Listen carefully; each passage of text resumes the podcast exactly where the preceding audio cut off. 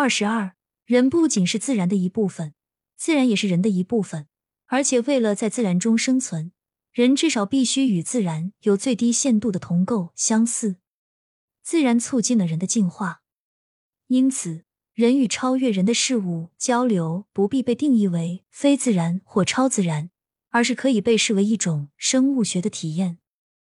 海舍尔声称，人的真正实现依赖于与超越他的事物的交流。当然，这在某种意义上显然是正确的，但需要做出进一步解释。我们已经看到，人与他以外的现实之间并没有绝对的鸿沟，他可以认同这个现实。把它融入自己对自我的定义中，像忠于自己一样忠于他，然后他成为他的一部分，他也成为他的一部分，他和他会发生重叠。这样的说法架起了通向另一个领域的桥梁，即生物进化理论。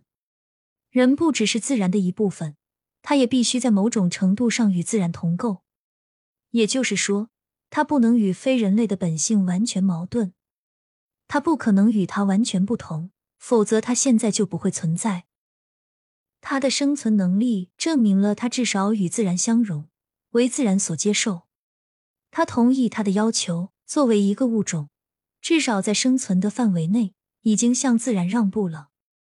大自然并没有处决他。从生物学的角度来说，他很聪明的接受了自然法则。如果他违背这些法则，就意味着死亡。但他和自然相处的很好，也就是说，在某种意义上，他必须与自然相似。当我们谈到他与自然的融合时，也许这就是我们的意思的一部分。也许他面对自然的激动，感知它的真实、美好、漂亮等等，总有一天会被理解为一种自我认识或自我体验自身存在的一种方式，就像是回到家里一样，充分作用的方式。一种生物的真实性、生物的神秘主义等。也许我们可以把神秘或巅峰融合，不仅看作与最值得爱的事物的交流，而且是与存在的事物的融合，因为它属于那里，是存在的真正的一部分，可以说是家庭的一员。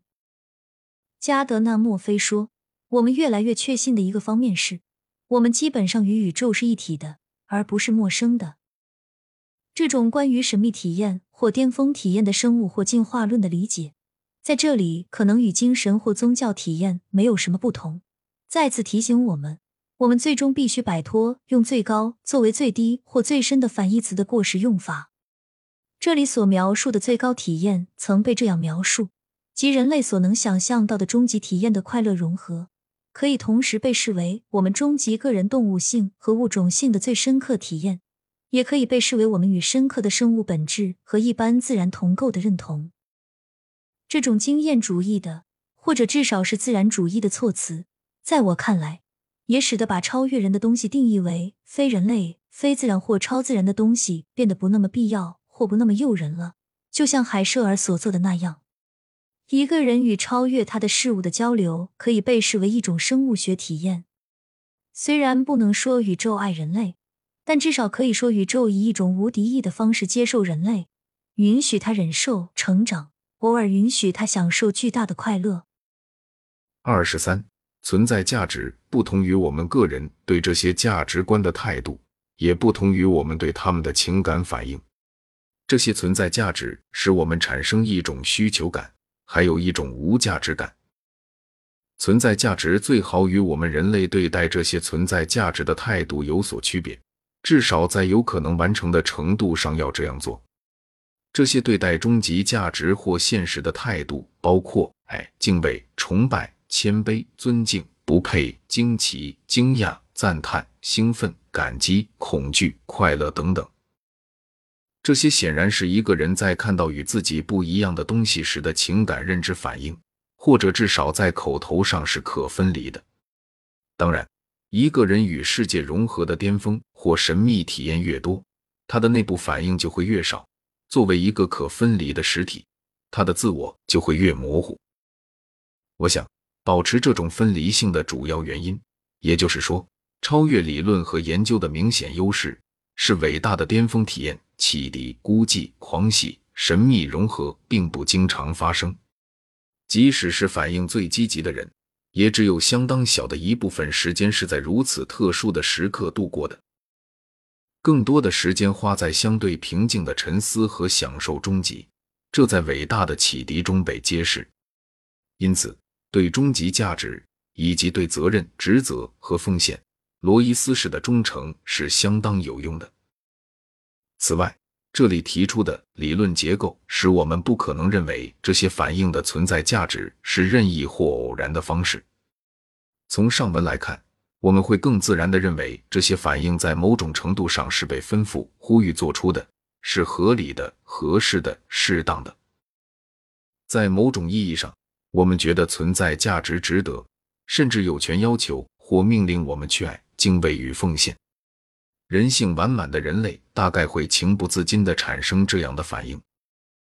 我们也不应该忘记，目睹这些终极事实或价值观，往往会让人强烈地意识到自己的无价值，他的不足和缺点，仅仅是作为一个人。作为人类的一员，他最终存在的渺小、有限和无能。二十四，描述动机的词汇必须是分层的，特别是因为超越性动机、成长动机必须与基本需求、缺陷性需要有不同的特征。内在价值和我们对这些价值的态度之间的差异，也产生了动机的层级词汇。在另一篇文章中，我提醒人们注意满足、快乐或幸福的层次。这些层次与自我需要的层次相对应。除此之外，我们必须记住，满足的概念本身在超越性变量或成长动机的层面上已经被超越了。满足可以是无穷无尽的，幸福的概念也是如此，它也可以完全超越最高层次。它可能很容易变成一种宇宙的悲伤、清醒或无感情的沉思。在最低的基本需求水平上。我们当然可以谈论被驱使、极度渴望、奋斗或需要，例如当缺氧或经历巨大的痛苦的时候。我们沿着基本需求的层次结构上升时，欲望、希望、宁愿、选择、想要等词语会更合适。但是在最高的层次上，也就是对于超越性激励而言，所有这些词在主观上都变得不够充分。而像向往、献身、渴望、爱、崇拜、钦佩、崇拜、被吸引这样的词，更准确的描述了超越性激励的感觉。除了这些情感，我们必须面对一项艰巨任务：找到能够传达意义的词语，来表现适当、责任、适用性、绝对正义。爱的本质上是可爱的、值得被爱、需要爱，甚至命令、要求爱爱的对象等的含义。但所有这些词仍然假定了需要者和他的所需之间的分离。我们该如何描述当这种分离被超越，并且在需要者和他的所需之间存在某种程度的同一性或融合时会发生什么？